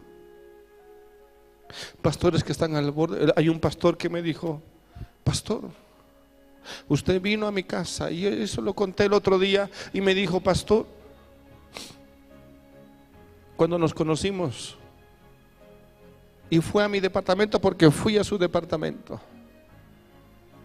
me dijo, era el último día que yo estaba en ese departamento. Porque el hermano Jesús que fue conmigo y estábamos ahí, me dijo, pastor, ¿qué le digo? Cuando el pastor entró a su departamento se puso a llorar. Yo dije, ¿Qué será?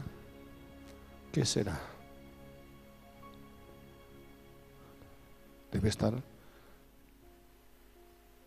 pasando por algún problema. Y después por teléfono me dijo, cuando usted entró a mi casa, era el último día que yo estaba entrando a mi casa, porque mi esposa me pidió el divorcio.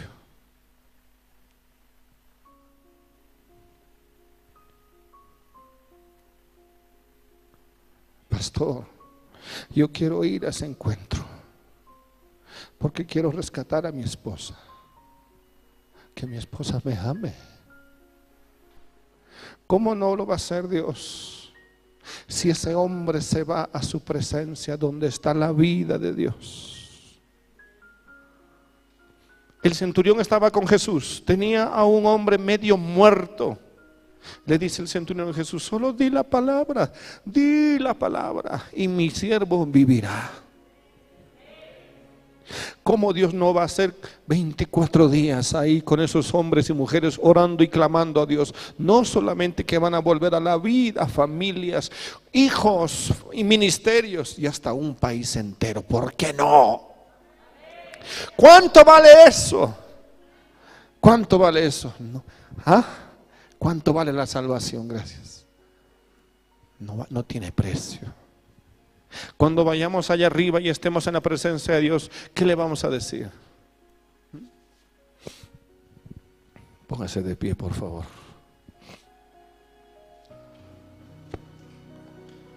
Dice la palabra, Señor, vivirán estos huesos.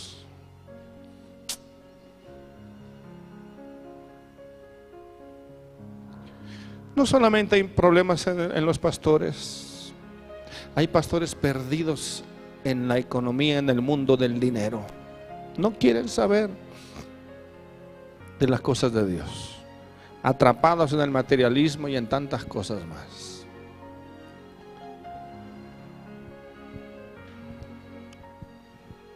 La madre tal vez no sea la más robusta ni la más fuerte, pero va a dar a luz. Tiene que dar a luz.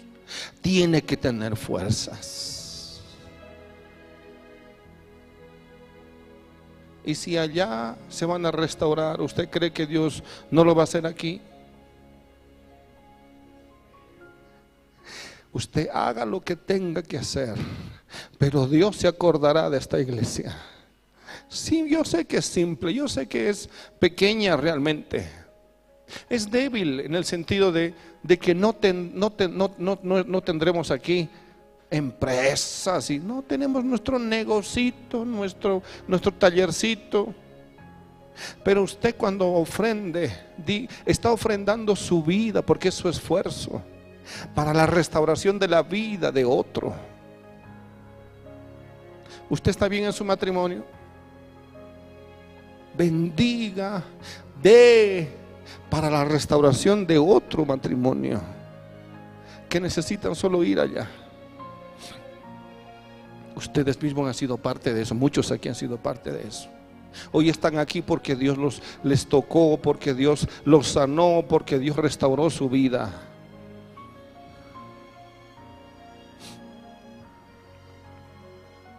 Mi esposa se acuerda eh, de la, casi me hace perder el vuelo.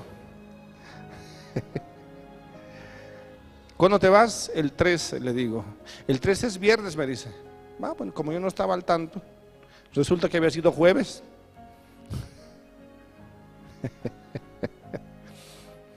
Después entendí su plan. Y ella a veces se quebranta. Porque no es fácil. Porque nos amamos. Pero hay algo más importante que nuestro amor. Hay algo más importante que nuestra familia. Son otras familias son otros matrimonios, son otras iglesias destruidas por el pecado, por la inmoralidad. Hombres que han abandonado el ministerio. Nosotros mismos éramos un ministerio perdido.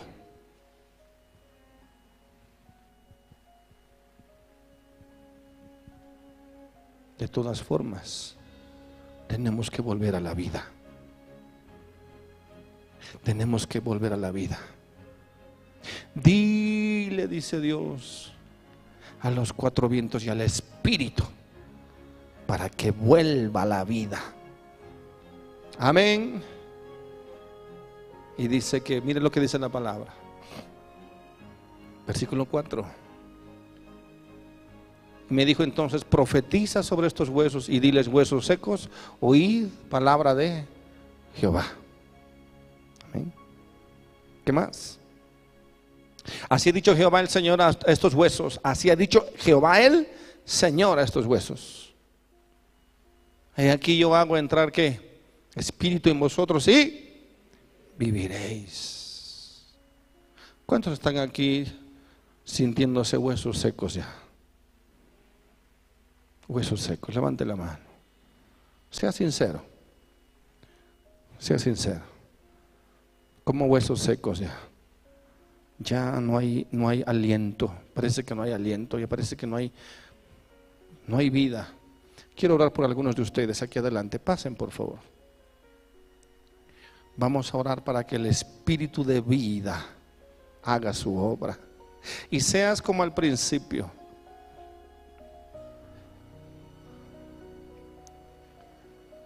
Aleluya. Yo estoy hablando a hombres y mujeres que vivían en el Espíritu. Hablaban en el Espíritu. Miraban en el Espíritu.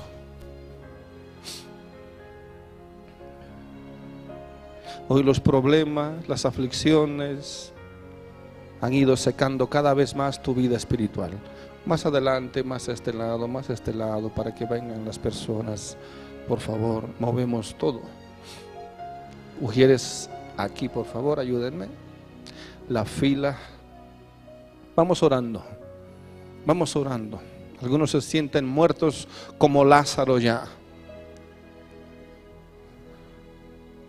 Dígale al Señor. Aleluya. Quiero ver lo que tú ves. Yo era una guerrera, yo era un guerrero. Las cosas tuyas eran primero para mí. Ahora me importan otras cosas y siento que me muero cada día, que me muero, que me seco cada día. Pero Dios le dijo al profeta, profetiz. Pero están tan secos y tú te puedes sentir tan seca, tan seco que no tengas fuerzas para nada. Solo cree en el Señor. El Espíritu es el mismo. Aleluya. Ore, ore, ore un momento. Ya no importa nada. Ya no importa nada, ya no importa nada. Aleluya.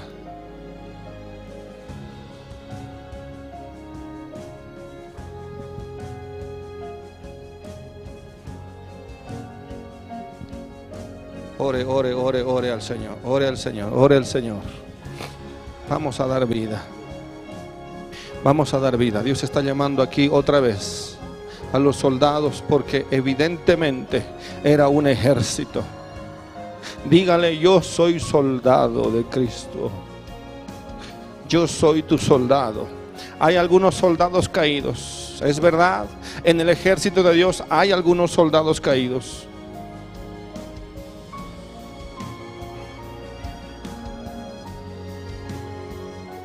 Ore, ore, ore al Señor. Aleluya y pondré tendones sobre vosotros y haré subir sobre vosotros carne y os cubriré de piel y pondré en vosotros espíritu y viviréis. Y sabréis que yo soy Jehová. Vamos a orar, ayúdenme a orar, pastores, hermanas.